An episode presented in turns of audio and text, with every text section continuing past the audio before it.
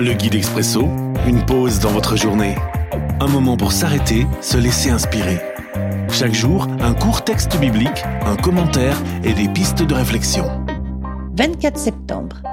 Aujourd'hui, dans Daniel chapitre 7, les versets 13 et 14. Je continue à regarder ce qui m'apparaît pendant la nuit. Un être semblable à un homme arrive avec les nuages du ciel. Il avance vers le vieillard et il est conduit devant lui. Il reçoit la puissance, la gloire et le pouvoir d'un roi.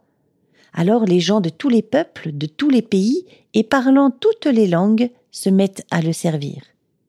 Sa puissance est une puissance qui dure toujours et qui n'aura pas de fin. Son royaume ne sera jamais détruit. Le temps vu d'en haut. Une réflexion de Priscille Greffeuil. Le GPS a une vision de toute la Terre et de toutes les routes, ou presque. Si je lui demande d'aller quelque part, une douce voix m'indique la direction à suivre, mais je n'ai pas une vue d'ensemble du trajet, sauf si je le connais déjà.